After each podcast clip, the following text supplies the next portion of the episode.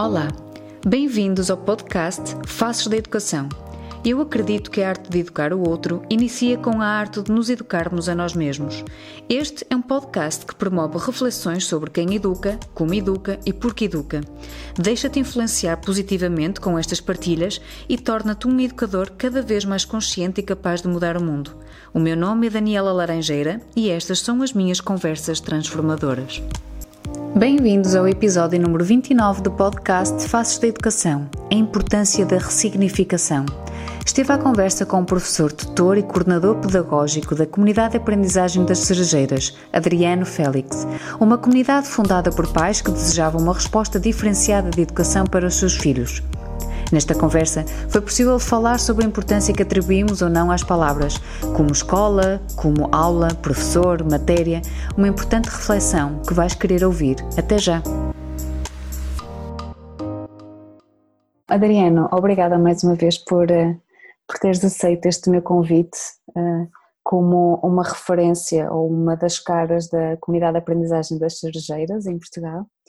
E eu queria começar esta nossa conversa para te perguntar quem és, Adriano, e, e pronto, quem és? Quem és tu? Pois é, eu sou coordenador pedagógico das Cerejeiras hoje. Estou é, nas Cerejeiras desde 2018, vindo do Brasil para Portugal por doutoramento em Aveiro, na Universidade de Aveiro, onde eu faço o doutoramento, já nessa área de metodologia de inovação, é, de escolas democráticas, de currículo democrático. Essa é a minha área. Minha área é de didática e de currículo. É, vim para cá, fiquei seis meses também estudando. Já, tinha feito é, já um curso com o Pacheco, já no meu mestrado já tinha estudado na escola da, da Ponte no Brasil. Vim para cá no finalzinho do meu mestrado para poder justamente visitar a Ponte, conhecer um pouquinho mais a respeito.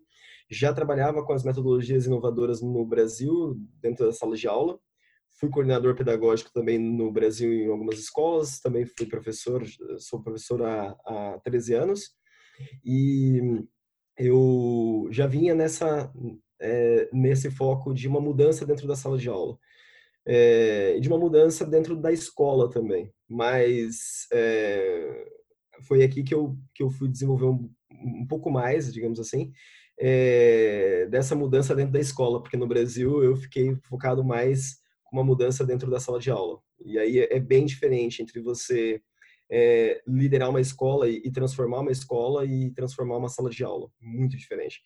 É, então, muita coisa também, depois de, de vir para cá, muita coisa mudou. O meu olhar sobre educação mudou bastante. Já tinha um olhar, é, já vinha mudando o meu olhar. O mestrado já me ajudou muito a mudar o olhar sobre educação mas depois daqui, de você ir para o chão de escola, de você trabalhar na frente de uma escola que já era completamente diferente, no Brasil nunca, nunca tinha trabalhado com uma escola que a estrutura toda já era diferente, eu vinha tentando, como coordenador, mudar um pouquinho a estrutura da, da, da escola, mas ainda sem noção do que era isso. E, e aqui, aqui sim, aqui eu tive, já entrei numa escola que era completamente diferente. E então eu, aqui eu fui pelo caminho inverso, né? Porque lá no Brasil eu estava num caminho indo tentando transformar. E aqui eu vim para um processo que é, supostamente já estava transformado, mas não estava também, não é tão simples assim. Então, é, aí eu parti pelo caminho inverso, que é muito interessante também, então aprendi muito nesse processo. E todo de 2018, tô, cheguei na comunidade em outubro, é, em dois, agora nesse último ano eu assumi a coordenação da, da escola. Nesse momento é, já estou no segundo ano de coordenação e ainda continuo com dando, dando, aula também. A gente não, tem como, a comunidade é pequena, não tem como você se desvencilhar. Isso é muito bom também, que você fica realmente vivenciando toda a aprendizagem. E, e, é isso. Esse sou eu nesse momento. Formo professores, o meu mestrado é de formação de, de professores. Então, aqui eu tenho feito um trabalho além da comunidade, a gente tem feito um trabalho de formação. Então, a gente tem alguns professores que estão lá conosco no chão de escola, que estão trabalhando uma formação conosco. E temos e a gente tem encontros pedagógicos que mensalmente a gente forma professores por Portugal todo, que vão lá e que participam das nossas formações. Adriano, quando chegaste a, a Cerejeiras em 2018, o que é que o que é que te fez querer estar a trabalhar nesse projeto? Pois. Ah. Era um projeto muito diferente do que, do que eu conhecia por escola. Era um desafio, é, eu acho que o que mais me chamou a atenção era o desafio de fazer escola dentro daquele processo. Fazer escola no sentido né, de, de, de se tornar um, um ambiente de aprendizagem para a criança, tão, tão, tão motivador como já era, mas ao mesmo tempo tão aprendente é, que eu acho que é um desafio para as comunidades de aprendizagem. As pessoas olham para as comunidades, olham para a estrutura e parece que é tudo muito fácil. Na verdade, é super difícil é, porque é um pulinho para negligência também, né? É um pulinho para você perder o rumo da aprendizagem e, e ficar num oba-oba, digamos assim, ficar numa negligência com a criança. Então, o desafio era, foi, foi um desafio muito grande. Foi o que me chamou mais atenção é que era necessário olhar a escola de, do avesso, né? Porque eu, eu vinha do processo escolarizante, olhar a escola do avesso e ao mesmo tempo esse avesso ter funcionar, né? Funcionar com, com a aprendizagem, as crianças não serem negligenciadas em nenhum aspecto é, se ali há um, um, um, aprender mais livre, um aprender mais lúdico, ao mesmo tempo precisa esse aprender acontecer. Né? Não pode uhum. ficar só no livre, no lúdico. Né? Esses são os maiores desafios que tens encontrado ainda até hoje, Adriano? Sim, Encontrar sim. equilíbrio, não é? Sim, o equilíbrio é muito difícil. Na verdade, o equilíbrio é... A gente tem... To, todos, todas as pessoas têm uma concepção de educação. Todos é, seja essa boa ou ruim, né? Tem uma concepção de educação. E essa concepção de educação que está tá construída socialmente, ela, ela já vem como um parâmetro, queira ou não, já vem como um parâmetro social. Então, o olhar das pessoas sempre é a partir desse parâmetro, seja esse parâmetro correto ou não correto, mas as pessoas têm um, parâmetro. Pois é, e a partir disso, é, você tem, você tem uma situação dentro, da, dentro de um ambiente de aprendizagem, de uma cobrança, digamos, social também, uma cobrança muito forte dos pais que chegam, de uma cobrança da sociedade que está ao redor, que não é tão simples e, e como você tem, você tem de desenvolver um processo lento, esse processo lento ele é sempre um desafio muito grande porque é, mostrar para as pessoas também não é apenas que as crianças não adianta nada as crianças estarem aprendendo lindamente estar acontecendo é, há uma cobrança social e você precisa também demonstrar isso. Então, eu acho que é uma série de coisas que fazem que o, o processo nunca fique, nunca seja fácil e nunca fique parado. Tende a acontecer sempre tende, e tende a ter resultados. As pessoas falam, ah, não, resultado não precisa, não. No final das contas, o resultado precisa. E as pessoas estão procurando resultados. E o pai que coloca a uhum. criança numa comunidade de aprendizagem também está procurando o seu resultado.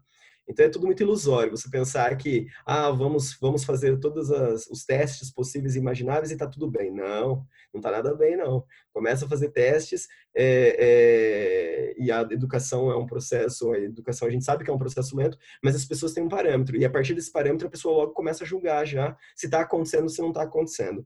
Então eu diria que é um desafio muito grande porque para acontecer essa aprendizagem é um processo muito mais lento do que numa escola que as pessoas já estão ali é, acostumadas a ser. Pode não estar tá acontecendo aprendizagem nenhuma, mas aquela gama de conteúdos, aquela gama de currículo que está sendo transmitida já está ótimo. Por mesmo que a criança não esteja aprendendo nada. Numa comunidade de aprendizagem, quando você retira essa gama e você vai trabalhar por um processo lento de aprendizagem, mas um processo muito profundo, mais ah, significativo mais significativo, o julgamento é muito mais pesado. O julgamento é muito mais pesado, porque as pessoas falam, mas será que está aprendendo mesmo? Será que está acontecendo?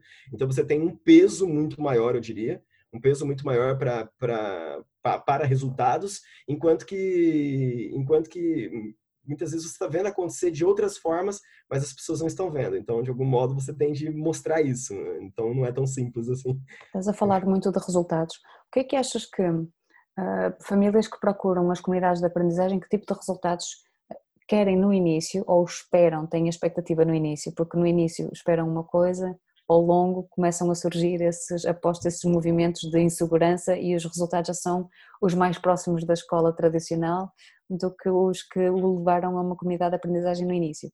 Mas pronto, isso eu deixo para ti para tu fazeres essa reflexão e partilhares comigo. Quais são os resultados que esperam nas comunidades e, e, o que é que vai acontecendo ao longo do processo? Eu acho que essa reflexão é muito boa. Na verdade, o, os pais chegam é, cheio de expectativas é, das melhores possíveis, aquelas do, do, tipo, olha, eu quero um ambiente que meu filho ele cresça livremente, que meu filho ele aprenda do jeito que ele ama, do jeito que ele gosta. Os pais chegam muito com essa com essa filosofia, mas no fundo isso não é não é a verdade. conforme as coisas vão caminhando, os pais querem ver um resultado da escola tradicional. Os pais querem que a escola tradicional esteja acontecendo ali dentro de uma forma, de uma forma mais lúdica, digamos assim. E aí, quando a gente apresenta, mostra que, na verdade, a gente não vai fazer o, um processo mais lúdico. Na verdade, é uma outra concepção de aprendizagem, uma outra construção social de aprendizagem. Aí, então, as pessoas começam a, a ligar essa insegurança, ligar esse desespero de, mas será que? Será que é possível? Então, eu vejo que hoje muitas pessoas querem querem arbitrar sobre a educação. Muitas, ou seja, as pessoas todas, como têm alguma concepção, querem para o seu filho, para sua filha, querem colocar e querem arbitrar sobre a educação, mas não sabem muito bem o que querem não sabem muito bem é, aonde querem chegar. Então, nós já tivemos muitas situações em que os pais começaram conosco e e falaram, olha, não, não a gente não quer saber do portfólio, a gente não quer saber disso ou daquilo, a gente não quer, eu, eu, eu não estou preocupado se meu filho vai saber ler ou escrever, eu não estou, de repente, três meses depois, mas cadê o portfólio do meu filho? Mas cadê, o meu filho não está não tá aprendendo a ler e escrever, eu estou preocupado com isso. Então, o discurso inicial, ele, ele muda muito rapidamente. Então, a gente não trabalha mais dessa maneira já quando eu cheguei nas cerejeiras, eu me lembro que as cerejeiras respondia a cada família, cada família baseado nas suas necessidades, nas necessidades que os pais traziam. Hoje isso mudou. Hoje, na verdade, nós construímos um, um percurso de aprendizagem individual para cada criança, mas, é, que nós ouvimos a criança muito, mais do que até a família, ouvimos a família, mas nós construímos baseado numa ética da educação, baseado no, no, no, na, é, numa ligação entre os interesses da criança e as necessidades dela, que nós percebemos enquanto educadores, é, e construímos um percurso para essa criança que seja um percurso, quando eu falo ética, que seja um percurso que realmente nós podemos é, é, assegurar nós podemos assegurar e, e, e ver que é importante para a criança, o pai querendo ou não. Ou seja, nós depois apresentamos esse percurso, nós vamos apresentando é, em cada reunião e em, a todo momento nós estamos falando com os pais, os pais são grandes parceiros, mas em todo momento nós estamos é, nesse processo de demonstrar, olha, nós estamos nesse percurso, estamos fazendo assim, assado, vamos por esse caminho, porque entendemos por esse, esse, esse, essa situação que é melhor para o teu filho. Então nós já não, já não, já não tem mais esse processo do ah, você vem aqui e bota o dedo aqui e, e mexe do jeito que você quiser. Não, é, a gente a gente percebeu que não agradava ninguém. A gente tá, era um processo de querer agradar o pai, porque é uma, a Cerejeiras é uma escola formada, é uma comunidade de aprendizagem que foi formada, que foi fundada por pais. E, e, nesse processo, então, vinha num processo de agradar a todos os pais que, que estavam. E chegamos a um ponto de perceber que isso não, que isso não, que isso não, não chegava para a criança. No final das contas, o pai, alguns pais viravam as costas, iam embora, pegavam a criança, e a criança podia estar super feliz no ambiente, podia estar super, super é, sendo respondidas ali nas suas aprendizagens, mas para o pai já não significava mais nada, porque ele tinha que colocar numa escola de verdade na cabeça do pai. Tinha de mudar e colocar numa escola de verdade. Então mudamos isso, não. É, temos uma, temos algo a oferecer. É isso.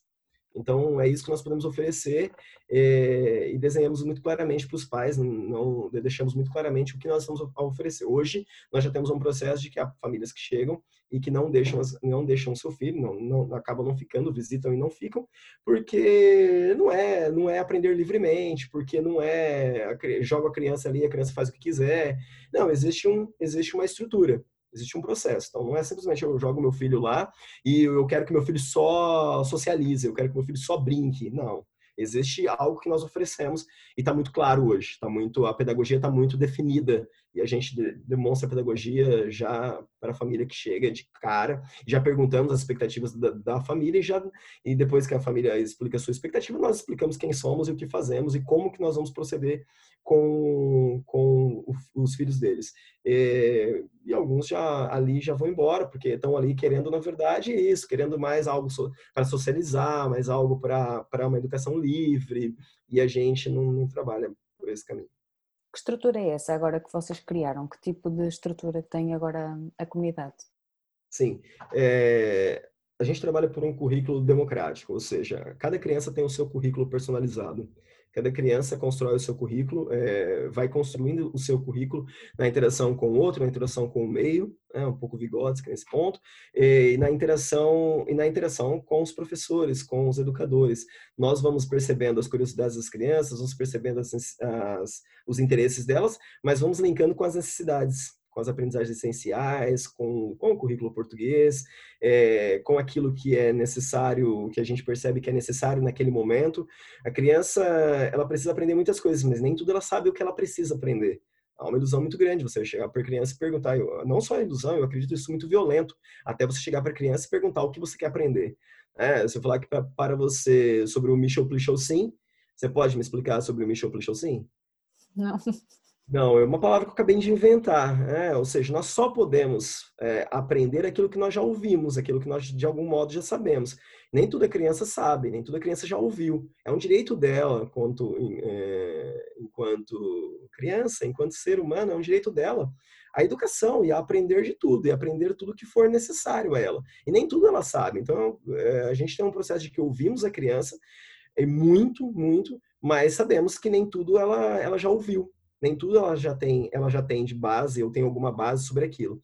Então, a partir do momento que, por exemplo, ela escolhe um projeto para ela fazer, suponhamos, vou dar um exemplo aqui, é, para ficar bem claro para todos que estão nos ouvindo. Ela escolhe um projeto, ela quer falar sobre gato quer estudar sobre gato, porque ela tem um gatinho, ela é apaixonada por gatos, ela tem um gatinho e sempre acha ele fofinho, e ela quer trabalhar sobre esse projeto. O primeiro processo é a gente perceber se ela quer realmente isso e se ela não vai desistir facilmente desse projeto. Então, gente, enquanto tutores de projeto dela, a gente não trabalha só por projeto, estou dando só um exemplo de projeto, projeto é um dos, uma das metodologias, mas a gente tem diversas metodologias hoje que acontecem.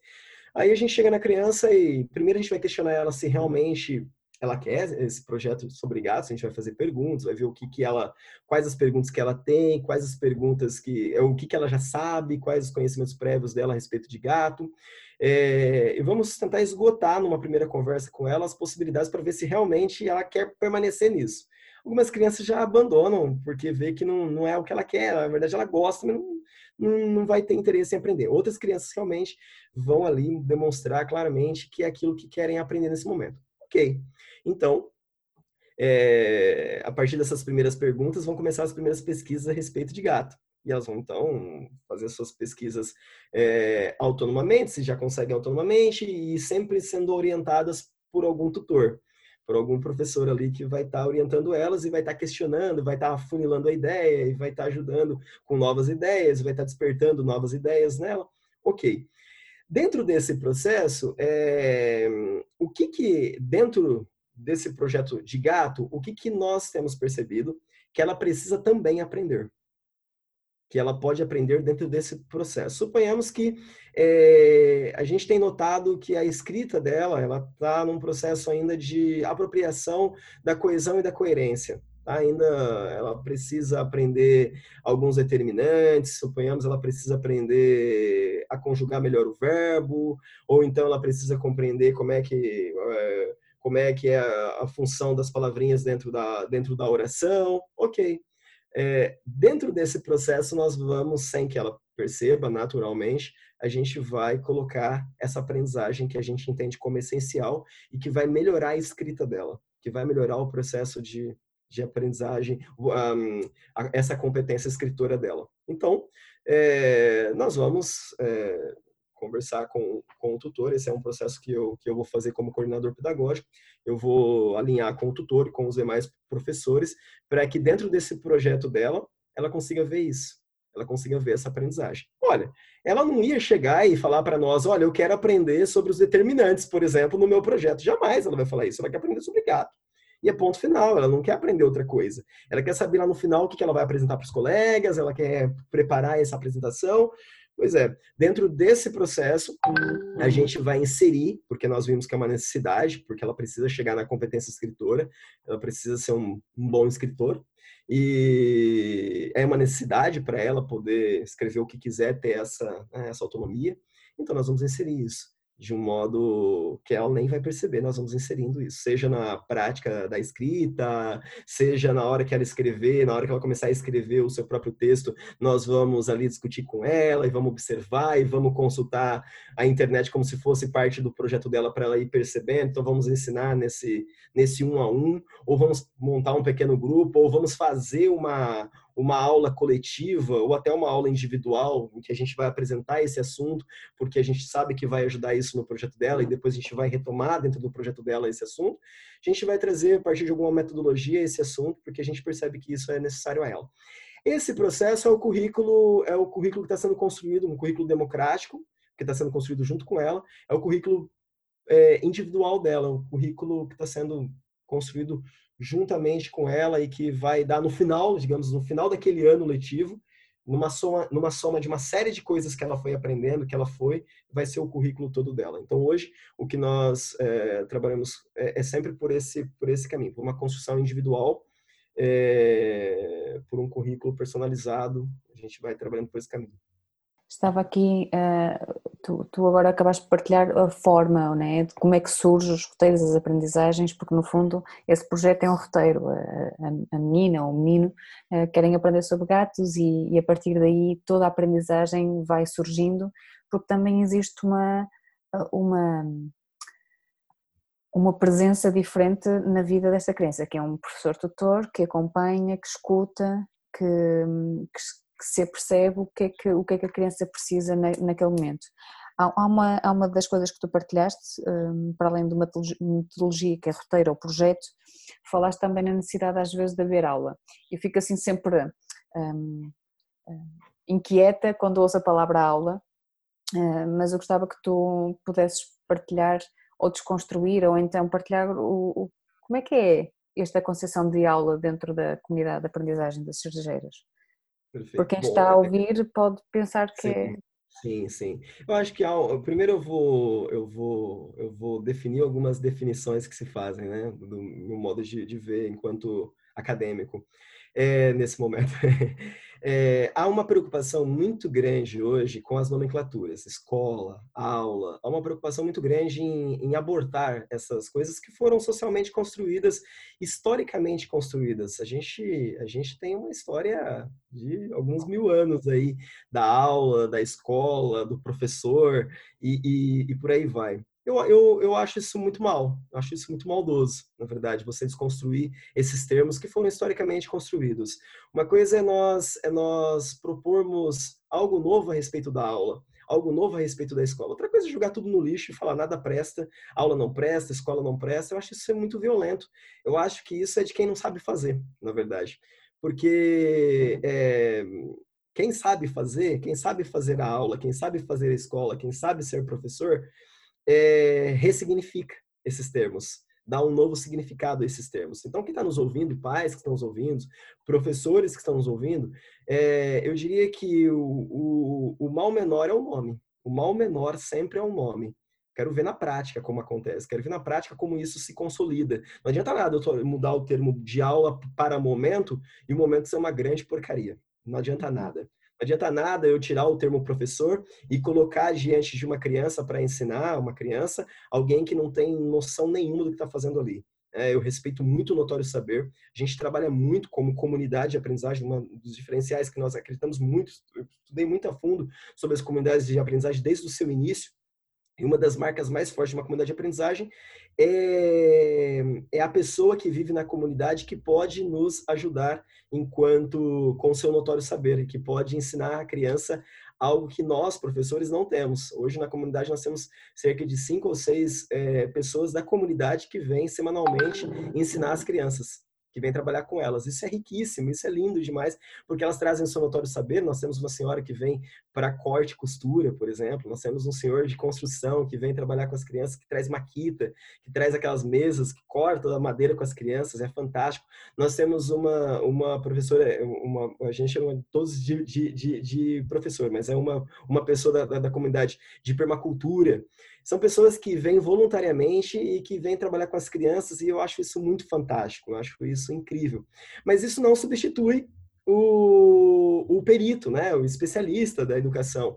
É, é necessário, hoje nós recebemos muitos, muitas comunidades de aprendizagem que vêm falar conosco e eles saem percebendo que falta uma coisa, o professor. Que falta o professor, ou seja, eles são um grupo de pais, eles têm pessoas já na comunidade que trabalham com as crianças, mas eles não têm os peritos. É como se eu fosse no hospital e falasse, olha, ok, pode ser um açougueiro aqui para para me cortar, pode ser alguém aqui da rua que está passando. A gente não faz isso, né? Pois é, por que, que a gente quer que a educação se torne isso? Por que, que a gente quer que a educação não tenha peritos? Que a educação não tenha, não, não, não, não, não tenha pessoas que, que estudem aquilo, que percebam aquilo. Parece que há um movimento muito estranho hoje. Né? Eu venho dizendo que há um movimento muito estranho de vamos abolir tudo mas ninguém sabe como é que faz, né? Ninguém sabe como fazer depois. E vamos abolir para quê? Em troca de quê? Isso só demonstra que nós não vamos mudar a educação.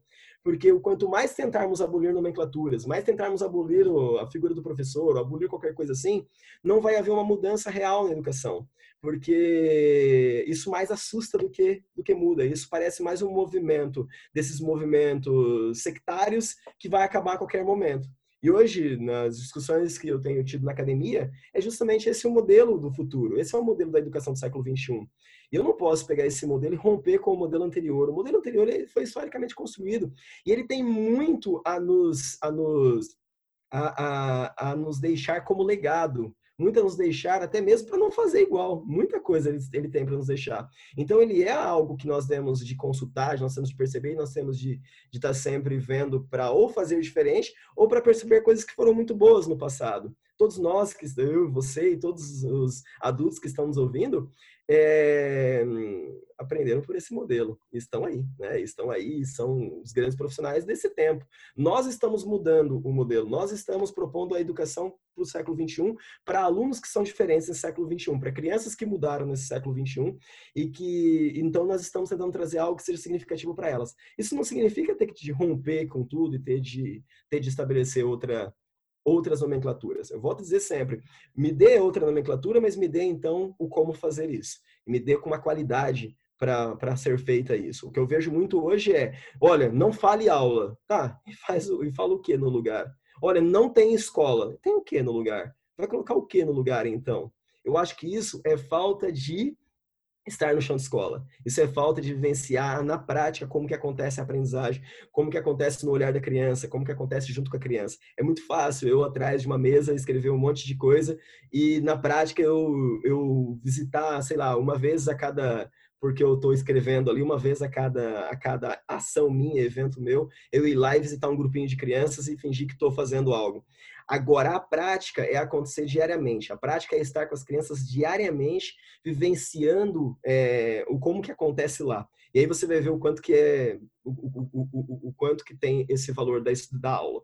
E aí, então, agora, bem rapidamente, respondendo sobre aula, sobre como que é a nossa concepção de aula, é, a nossa aula ela pode acontecer individualmente, vamos dizer assim, né? Nossa, nosso, nosso momento de aprendizagem com a criança pode acontecer de um por um, pode ser num, numa simples conversa, num simples salar, como pode ser é, num momento que eu tenho com a criança de uma hora, que eu tenho ali, que a gente vai discutir, que nós vamos ver a, a, aquela aprendizagem, como pode ser coletiva, em que eu use a lousa, que eu use o quadro, em que eu use, como pode ser coletiva no meio do no meio da aldeia. Nós utilizamos, por exemplo, o nosso currículo, ele está baseado na aldeia toda. Nós trabalhamos, a gente hoje chama o Rabassal de Vila Educadora, porque a gente trabalha onde nós estamos inseridos, nós trabalhamos tudo ali. Então a gente começa dentro dentro da CAC, dentro da comunidade de aprendizagem, uma aprendizagem, e a gente vai desenvolvendo essa aprendizagem fora, volta, vai para fora de novo, volta. A gente fica explorando muito aquele, aquele contexto todo. Essa semana nós tivemos no cemitério, fizemos uma aula de matemática que começou lá dentro, é, continuamos ela dentro do cemitério, né, desenvolvendo ali com os números dentro do cemitério, medidas, unidades de medidas. A gente foi trabalhar do cemitério, que fica muito próximo, fica a cerca de 100 metros da nossa escola. É, e então a gente fica nesse processo, é, o currículo todo tá, tá ali para nós, tá naquele espaço todo. Mas é, então a aula pode ser dentro de um quadro, a aula pode ser pode ser fora. O que a gente chama sempre é, nós temos três momentos chaves: o momento da teoria, uma parte teórica, uma parte prática e uma parte de autonomia, em que a criança demonstra se, se aprendeu ou não aquela, a, aquela construção de, de aprendizagem. Essa teoria prática e autonomia não necessariamente precisa acontecer em três momentos diferentes, podem acontecer os três simultâneos. Então, a gente, a gente de forma alguma trabalha somente prática, tudo é muito conceituado, tudo é muito contextualizado para a criança compreender bem. De forma alguma também a gente só, só, só trabalha a teoria dentro desse currículo, você só trabalha o currículo pelo currículo, né? só trabalha a teoria, não. A gente trabalha, é, tem de colocar a mão na massa, a criança experimenta o tempo inteiro. E depois a criança tem um tempo para aprender isso e para e demonstrar que aprendeu isso, para colocar isso na prática. Então, essa construção, tudo isso para nós é aula tudo isso para nós é aula. Ou seja, a aula ela pode acontecer, eu vou dizer, no quadro, pode acontecer então de uma forma expositiva, pode, pode acontecer na construção ali, na mão na massa, no meio do, do mato, digamos assim, porque está ali desenvolvendo na mão na massa, pode estar tá acontecendo é, é, numa entrevista com alguém lá no café, por exemplo, sentado no café. Isso tudo para nós é aula. Ou você pode chamar isso de momento, ou você pode chamar isso de, não sei, do que você quiser, do que as pessoas quiserem chamar. Mas isso para nós é a nossa construção de, de uma aula com a criança. Vamos dizer assim, que é o termo mais fácil para todo mundo entender. Eu gosto sempre de estar muito claro para todo mundo entender. Eu acho que em educação, já que todo mundo sabe um pouquinho de educação, em educação, da criança até o idoso, todo mundo tem que entender claramente o que nós estamos falando. E se todo mundo entende claramente a partir de aula, por que, que eu vou mudar o termo? Vamos continuar usando esse termo. Vamos, mas vamos mostrar o que pode ser, o, o, o que pode ser essa aula, o tanto que ela pode ser profunda, e o tanto que ela pode ter várias variantes. Então eu vou por esse caminho e não pela nomenclatura, mas eu vou por esse caminho do aprofundar a ideia, do aprofundar o tema. Uhum. Estou, estou a ouvir e em parte concordo e vou-te dizer quando não concordo e porque é que eu não, não concordo ou então que tenho aqui algumas reticências. Não é que não concordo completamente, mas as minhas reticências. Porque quando nós estamos, eu concordo em, uh, com o quê? Com essa ressignificação de podemos usar o mesmo nome, mas na prática ajudarmos a ressignificar esse nome de origem. E com as crianças é muito simples, porque uma criança que chega ao primeiro ciclo não sabe o que é aula porque vai aprender pela primeira vez o que é que é uma aula. E por isso nós um, que temos este compromisso ético e que temos outra, outra forma de conceber a aula, podemos lhe mostrar e criar já uma imagem, uma crença sobre o que é que é aula para a vida dela toda. Outra uhum. coisa é, e aqui entra a parte do não concordo completamente ou tenho algumas reticências, é porque eu trabalho com jovens adolescentes, como te disse ainda há pouco, que uh, a imagem que eles têm de escola, de professor, de aula, de matéria, uh, traz uh, com isso um, experiências negativas, traumáticas, de medo, de insegurança, de baixa confiança, e então e eu dou muito importância às palavras nesses momentos, porque trazer esse, esses nomes pode ter um impacto no início um, destrutivo ou, ou pode um, atrasar o, o, a entrega dos, dos jovens para a formação e para a aprendizagem. E pode ser que no final ou no, no decorrer do, do ano letivo eu posso usar o nome aula, professor e etc, porque eles já aprenderam outra forma de, de aula, já, já compreenderam que é possível ser amigo de um professor, já compreenderam que é possível abraçar, tocar e estar com um professor, já é possível aprender coisas maravilhosas, criativas, motivadoras, entusiasta, eh, com muito entusiasmo numa aula, ehm, só que no início, eh, quando eles chegam, porque eu, eu recebo-os e faço entrevistas a eles, em 15, 25, volto a, volto a referir. Dizer que vens para uma escola, epá, eu não quero escola, eu quero um curso. Venho muito com esta ideia, quero um curso. E eu, olha, nem, nem vens para uma escola, nem vens para um curso, vens para um projeto totalmente diferente, é o que eu lhes digo. aqui nós não temos aulas, não temos aquela ideia do professor à frente de um quadro, seja de lousa, seja branco, a debitar matéria, que tens manuais iguais para todos e que tu vais aprender a mesma coisa que todos. Nós não temos aula, na ideia que tu trazes de aula. Um, e, e, nós não temos curso, temos workshops, temos coisas práticas, coisas mais eh, criativas, usamos muitas artes. Então, eu nesta, nesta entrevista inicial, para hum, ajudá-los a, a, a acalmar as inquietações que eles tra trazem de origem, porque se lhes fôssemos a perguntar, tu queres continuar a estudar, eles iam dizer que não. Porque tudo uhum. aquilo que é representativo de escola, de aula e de professor é mau para eles. Ou foi traumático em determinado momento.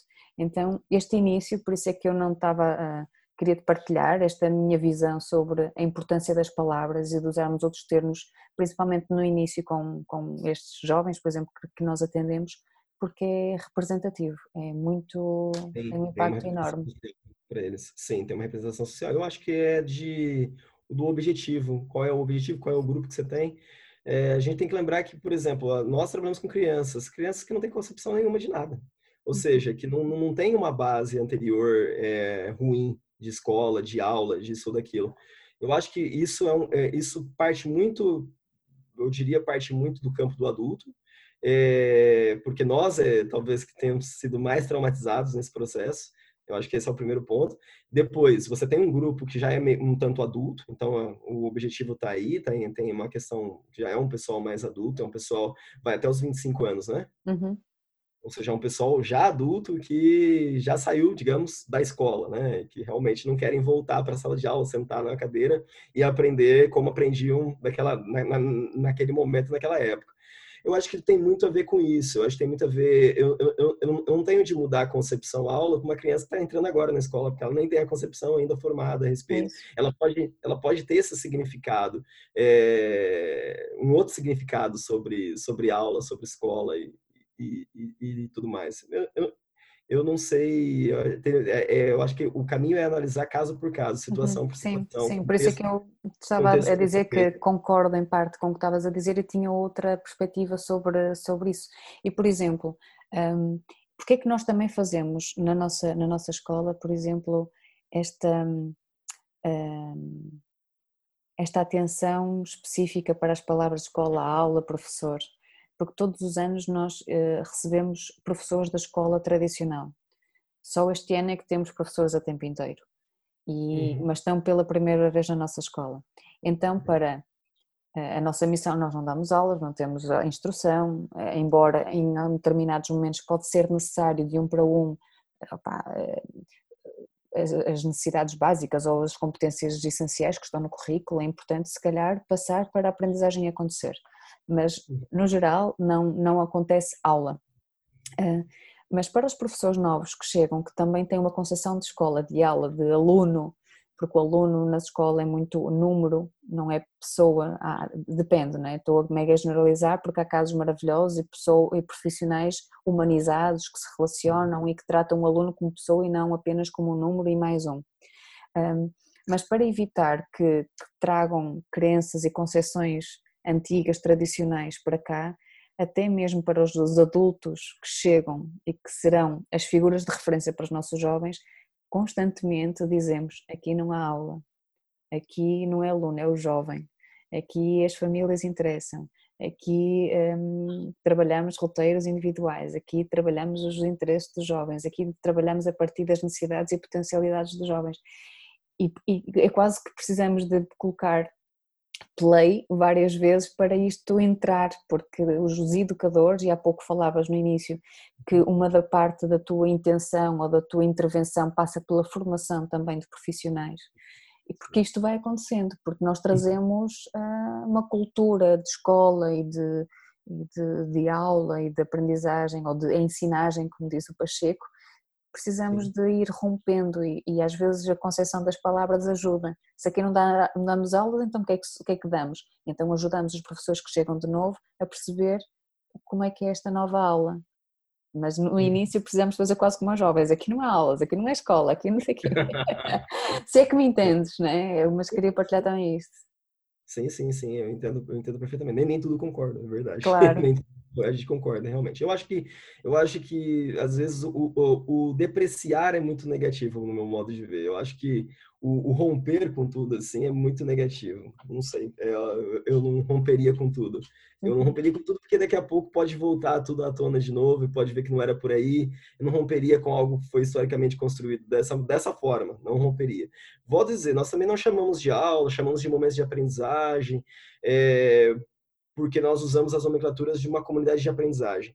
Mas eu, o que eu digo, não há nenhum problema. Hoje eu lido com tantos e tantos professores que estão dentro do sistema e formando esses professores, trabalhando com eles, que, é, e que há, como você mesmo falou agora, há excelentes profissionais e que estão extremamente angustiados e querendo mudar o processo. E, e eu vejo que ou nós é, mudamos o processo, sem mudar, sem ficar preocupado com essas com essas questões, porque essas questões elas, elas não elas elas empatam em pequenos grupos elas não empatam a grande massa, que é, que é o que a gente precisa mudar na, na educação. Ou seja, o, é, a gente está discutindo sobre o termo aula ou não aula em pequenas comunidades, né, em pequenos trabalhos. A educação está aí, está acontecendo. A educação pública está acontecendo e essa educação precisa ser mudada. Então, é, eu acho que é necessário a ressignificação esse termo que você usou que é muito bom, a ressignificação dentro da sala de aula. Isso precisa acontecer. Isso precisa ser muito sério. Isso precisa ser muito, isso precisa ser muito eficaz. É, eu acho que as coisas depois vão acontecendo naturalmente, vão acontecendo. Eu acho que não é simplesmente o fato de você chegar e falar, olha, não temos mais aulas, não vai acontecer mais aulas. É, como é que vão passar, por exemplo, uma atividade aí no seu no seu centro? Como é que passa uma atividade? É uma aula, só não usa o nome, mas é uma aula. Como é que passa? Como é que transmite isso? Como é que passa a atividade? Uh, qual, qual, qual é o nome que vocês chamam? Vocês chamam o quê no momento, no lugar de aula? Falamos uh, workshop, usamos muito a palavra inglesa workshop, formação, workshop. momento de formação, momento, sim, sessão. Momento, Sessão, sim, sim. Uhum. E, deve ter muitos momentos aí de, aula, de aula expositiva. Uhum. Deve ter muito momento que, que tem que transmitir mesmo o conteúdo, ele transmitir uh, e vai existir sempre, porque isso é inerente à vida humana. Por exemplo, a, a, aula expositiva é inerente, né, a aula que nós chamamos de tradicional, é inerente à vida humana. Todo mundo faz isso em todo o tempo. Né? É, e aí nós temos as outras práticas, nós temos os outros modelos, é, as outras metodologias. Existem muitas possibilidades. Mas eu, eu, acho que isso é uma dança que vai acontecendo conforme a criança, conforme hoje gente na, no momento de nós definirmos qual é a aprendizagem qual é a metodologia para aquela criança, é, nós temos hoje crianças que trabalham muito bem no modelo tradicional. Se eu colocasse numa sala de aula sentadinha, ela ia embora e fazia. Então, há crianças que em muitos momentos a gente, a gente trabalha num processo tradicional, que ela vai embora, ela aprende aquilo que ela, ela está necessitando. A outra criança que a gente usa o método Montessori, a outra que a gente usa MEM, a outra que a gente trabalha é, é, num processo mais fre, fre, fre, fre, fre, frenê, um uhum. processo mais pacheco em algumas situações. Um, é, varia criança para criança, então a gente fica naquele processo do. Bom, há, há, crianças que aprendem muito bem por projetos, há outras que odeiam projeto, que não suportam trabalhar por projeto e a gente não trabalha, a gente não, no momento de projeto, essa criança desenvolve outra atividade, ela tem o direito de escolher isso, então a gente fica percebendo, na verdade, o, o foco é ela, e o foco é, é a aprendizagem dela, ela aprender, essa relação entre ela e a aprendizagem dela. E, e qual a metodologia? A metodologia, ela é completamente, ela é completamente mutável, e a gente fica mudando. Mas sim, a criança precisa, não é? O que a criança precisa. Há momentos que a aprendizagem tradicional funciona muito bem, que a uhum. gente usa. Por que não? Sim, também sentimos isso lá. Há muitos jovens que vêm com esta necessidade de eu quero uma ficha de trabalho, eu, eu preciso desta estrutura, eu preciso disto e daquilo, e nós vamos ouvindo estas necessidades e obviamente vamos respondendo porque é aquilo que ele nos está a gritar que está a precisar. Então, esta escuta do outro é, é, essencial, por isso concordo com, com isto também que, que, que, estás a dizer. Se estamos a falar de escola e de alfabetização, assim, então as cerejeiras, para ser claro para toda a gente que nos está a ouvir, têm primeiro ciclo, é pré-escolar, que, que, idades é que, que vocês, crianças é que têm? Hoje nós temos crianças dos 5, nesse momento a gente está com crianças dos 5 até os 12 anos. A gente tem até o sétimo ano, então a gente tem pré-escolar, é, a gente recebe dos quatro em diante. A gente recebe, ano passado nós tínhamos uma de quatro, agora está com cinco. É, esse ano nós não recebemos nenhuma de, de quatro anos. Uhum. E recebemos até os 12. Na verdade, nós temos algumas crianças que estão crescendo com a comunidade. Nossa ideia é chegar até o décimo segundo. Vamos ver como que a uhum. gente desenha isso lá na quantas, frente. Quantas crianças tem, Adriano? Agora estamos com 11 crianças. Uhum. 11 crianças. A gente está na roça, né? Um, o Rabassal, é, é, eu brinco sempre que é roça, porque é um lugar, é, um, é, é agricultura, o forte do Rabassal, é a terra do queijo. E é, é, há um, um desafio muito grande com a questão do acesso. A gente perde muita criança por conta do acesso. É, temos algumas crianças de Coimbra e a gente faz alguns trabalhos aqui em Coimbra. Eu, eu moro em Coimbra. A gente faz os trabalhos aqui em Coimbra para levar para que as crianças possam conhecer. Aqui em Coimbra há um interesse muito grande. Mas quando as pessoas falam, meu Deus, mas tem que todo dia viajar 20 quilômetros, ir de volta. Para mim, brasileira, não tem problema nenhum 20 quilômetros. Mas o pessoal sente muito 20 quilômetros e a gente acaba perdendo muitas, muitas crianças, porque Coimbra hoje não tem. Hoje não tem um, um projeto de aprendizagem como, como o nosso. É o mais próximo da região aqui é o nosso. Já então, se pensaram em mover vocês em vez de. Estamos pensando em trazer, em trazer para Coimbra para o próximo ano. A gente okay. vem pensando nisso, em trazer para cá. É, a gente está estudando, vai conversar com a Câmara Municipal agora, esse ano, para a gente poder trazer para Coimbra, porque há uma necessidade muito grande aqui, a gente percebe há muita procura e, o, e se esbarra sempre na, na questão da, da, da, distância. Enquanto que no Rabassá hoje, nós estamos lá e a gente usufrui muito da aldeia, usufrui muito da, daquela, daquele currículo todo, daquele material curricular, mas nós não temos nenhuma criança de lá. Nenhuma criança. Lá também quase não tem criança, né? acho que são quatro crianças que vivem no Rabassá hoje, o resto é uma comunidade idosa, é, e a gente acaba, as crianças acabam vindo de várias outras regiões uhum. para lá. Então, talvez assim, a gente, se a gente der tudo certo, a gente conseguir um espaço aqui em Coimbra, um espaço que, que, é, que tenha um material curricular adequado para aquilo que a gente precisa, a gente vai trazer para o ano para cá, uhum. comunidade. As crianças que estão uh, aí na, na, comunidade, e basicamente em muitas das comunidades que existem, um, estão por ensino doméstico, certo? Todas, todas são todas ensino doméstico pré-escolar, que ainda não. É, tá, tá no ensino doméstico, mas não está regulamentado, né? Uhum. Mas, então, Como é que é a vossa relação então com as escolas? É só de uma escola ou tem várias escolas de onde eles vêm? Porque eles têm que estar formalmente ou legalmente ligados a uma escola e é por aí que, que depois sai a avaliação e assim. Mas qual é que é a vossa ligação com a escola pública? É, todos, é, nós temos várias escolas que as crianças estão interligadas. Tem crianças que estão na escola é, de Penela, tem criança matriculada na escola de Miranda do Corvo e em Coimbra. Então, estão aí espalhadas, digamos assim.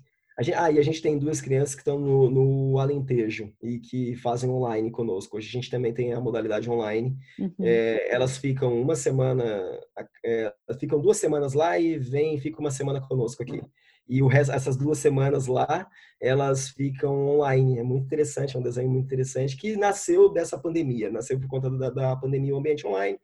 Foi notícia depois no, no na, na, na, TV, sim, e depois a gente permaneceu.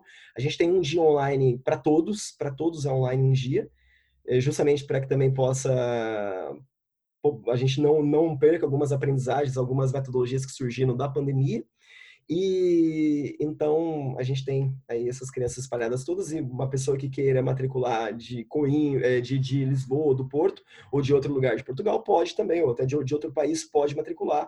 A gente também vai desenhar um currículo e vai ver se essa criança ela consegue online, nem todas as crianças se dão bem com o online, tem criança que precisa muito do presencial. E se dá para fazer online, a gente vai propor então um, um currículo específico para esse online se for uhum. totalmente online, ou se, se conseguir, como, por exemplo essa família que vem e fica uma semana aqui conosco, a cada, a cada 15 dias. Queria agora... É... Uhum. Diz, desculpa, termina.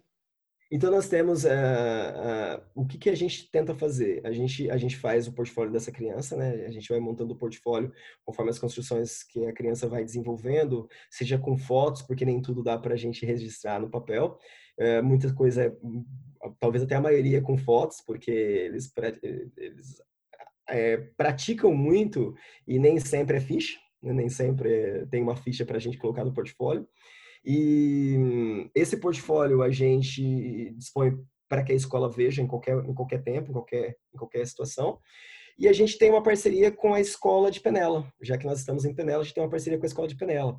É, no ano passado, esse ano a gente não conseguiu fazer ainda por conta da, da, da pandemia e das restrições, mas no ano passado nós fazíamos uma vez por mês, ou eles vinham para a nossa escola, as crianças da escola do, do Espinhal, que é Penela, que é, que é o agrupamento de Penela, ou nós íamos para lá, levávamos as crianças para esse ambiente mais tradicional, né? mais mais quadrado, né? Mais, mais caixinha e, e com as cadeiras e tudo. E era uma, era uma, uma dança, era, um, era uma dança muito interessante, tanto para aquelas crianças quanto para as nossas. É, as nossas estranhavam muito aquele ambiente todo fechado, aquelas salas, as salas de aula, aquela estrutura toda. e, e então iam partilhar desse, desse ambiente. E, e eles também, quando chegavam num ambiente que não, tem, que não tem uma sala de aula com as carteiras, as cadeiras, que tem as salas todas desenhadas de um outro modo, que tem apenas o quadro ali e, e, tem sala ao ar livre. A gente tem hoje sala de aula ao ar livre, tem sala de teatro, a gente tem uma série de, de, de salas de, de, desenhos totalmente diferentes de uma escola tradicional.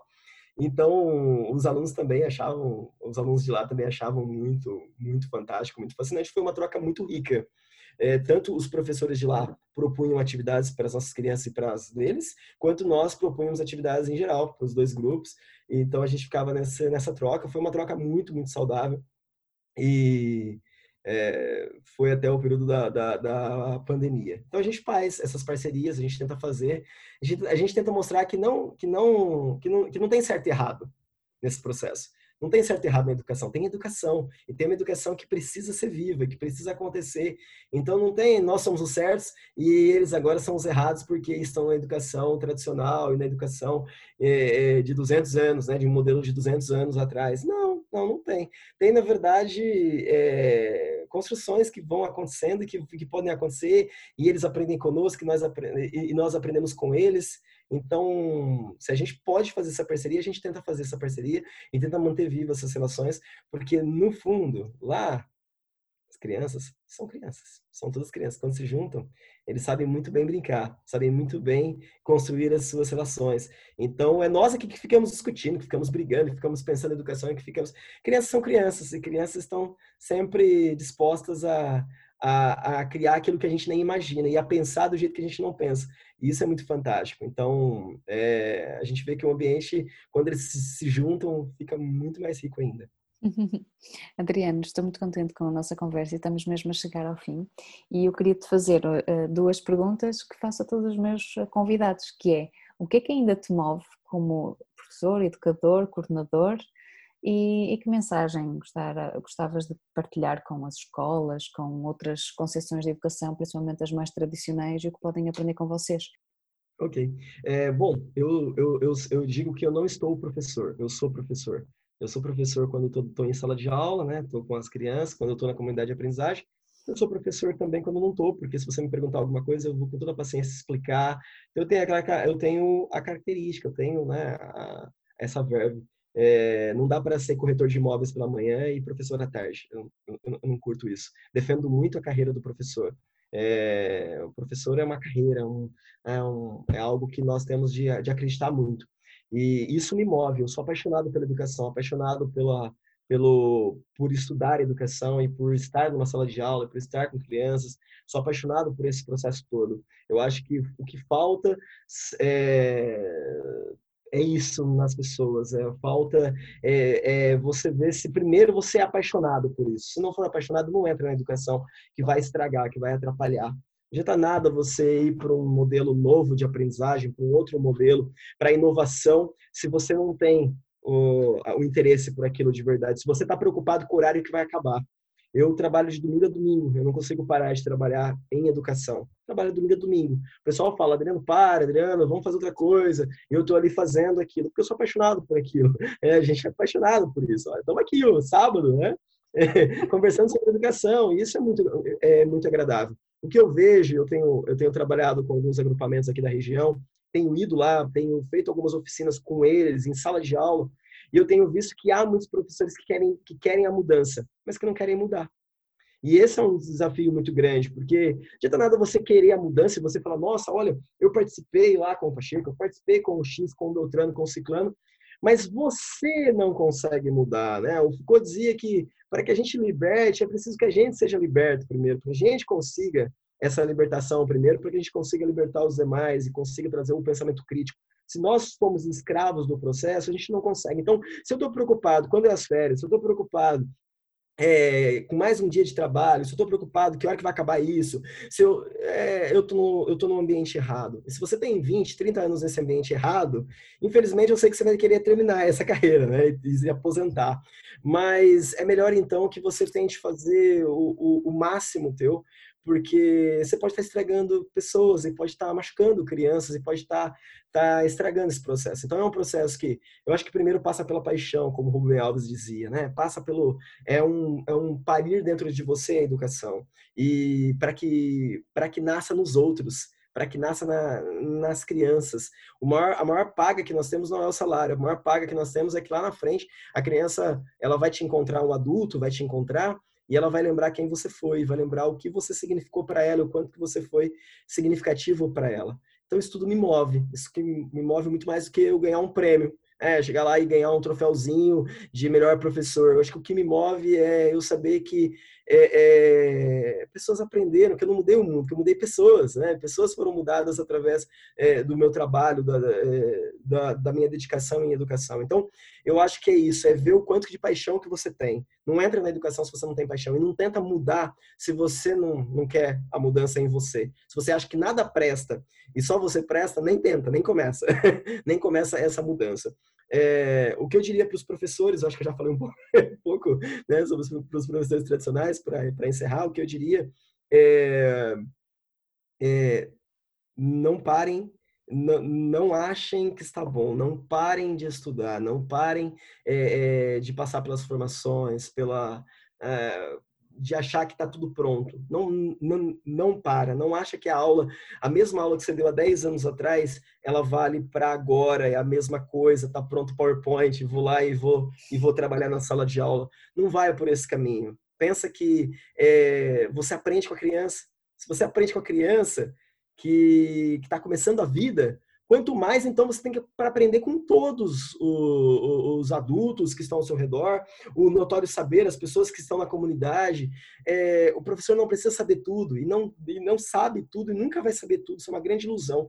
O professor precisa saber o momento que ele tem que pedir ajuda. E nós temos que estar prontos para pedir ajuda, abrir a nossa, a nossa sala de aula. Então, se você é um professor de um agrupamento, abra a tua sala de aula para um pai, abra a tua sala de aula que tem algo para transmitir para as crianças, para o padeiro, abra a tua sala de aula, torne essa sala de aula uma oficina e abra essa sala de aula para chamar as pessoas de acordo com as necessidades da turma, de acordo com as necessidades. Já que nós não temos como mudar ainda o sistema e ainda é uma turma única, ainda todos aprendem ali o mesmo conteúdo, Lembrem que nem todo mundo está aprendendo no mesmo ritmo, nem todo mundo está compreendendo aquele conteúdo. Então, se você pode dar esse conteúdo muito bem dado, já que não dá para dar vários conteúdos ao mesmo tempo, mas se você pode dar muito bem dado, esse muito bem dado é chama alguém, chamem as pessoas, porque a, do, do José que está na sala até o Guilherme que está na sala, até a Beatriz que está na sala, todo mundo assim vai compreender um pouquinho desse conteúdo. Quando você partilhar esse conteúdo para o notório saber, para os que estão fora, para os da comunidade, para os pais, para os colegas professores. Acho que o isolamento profissional ele é, ele é uma, uma, uma, destruição muito grande dentro da sala de aula. O educador não pode se isolar profissionalmente, ele não pode achar que a sala de aula é só dele e não conversar com os seus pares, não conversar com aqueles tem de fazer essa junção, tem de trabalhar juntos e é, é possível isso. É diferente. Não pensem, professores, não pensem a partir do exame. Parem de pensar o currículo, parem de pensar que eu tenho que dar o currículo porque eu tenho que dar exame. Vocês não podem trabalhar em prol do exame, tem que trabalhar em prol das crianças, em prol dos alunos, não trabalhem em prol do exame. Os lugares todos que eu vou, a grande, a, a grande dor dos professores é porque eles não sabem como trabalhar para as crianças, porque tem de cumprir currículo para exame. O que importa, eh, de fato, é que a criança apreenda esse currículo, aquilo que for, que for possível, de um modo lento, de mais um modo profundo. O que importa é isso, porque isso é que vai dar a diferença na hora do exame. A gente pensa que eu tenho que dar aquele monte de currículo para que ele vá bem no exame. E, na verdade, eu preciso dar muito bem aquilo que eu estou transmitindo, trazer muito bem aquela, aquilo tudo que eu, tô, que eu quero passar para eles, aquilo que eu quero passar, mesmo que isso cumpra um terço do currículo, porque isso vai ser inerente, vai ser suficiente para que a criança tenha os instrumentos necessários para se dar bem no, na hora do exame, já que o exame é a estrutura de Portugal para inserção na, no, no, no, no ensino superior é, a gente não precisa ensinar as receitas todas para as crianças, até porque elas não vão aprender e elas não querem e elas não vão compreender. Você vai lá sair tranquilo dizendo, ah, dei todo o currículo. E a gente sabe que a criança aprendeu um terço. Então, já que a gente sabe que a criança vai aprender um terço só desse currículo, então dá aprofundado que você vai trabalhar. Procura o notório saber, procura a comunidade para ajudar, procura os pais para verem quem sabe a, a, a respeito daquilo que você está trabalhando. E o que importa é que essas crianças vão ter os instrumentos necessários depois para poder uhum. chegar diante do exame e resolver esse exame.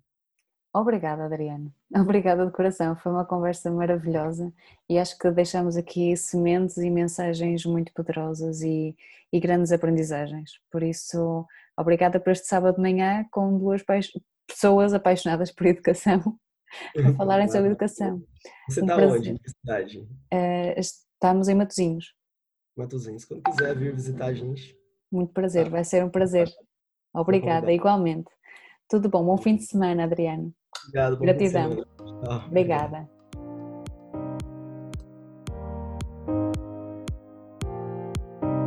Obrigada por teres assistido ao podcast Faces da Educação. Desejo que esta conversa transformadora te tenha inspirado. Partilha com mais pessoas para que possam beneficiar desta reflexão. Poderás também acompanhar o meu trabalho através dos links que adiciono ao resumo deste podcast. O mundo necessita de uma nova face em educação. Usa a tua em teu benefício e em benefício dos outros.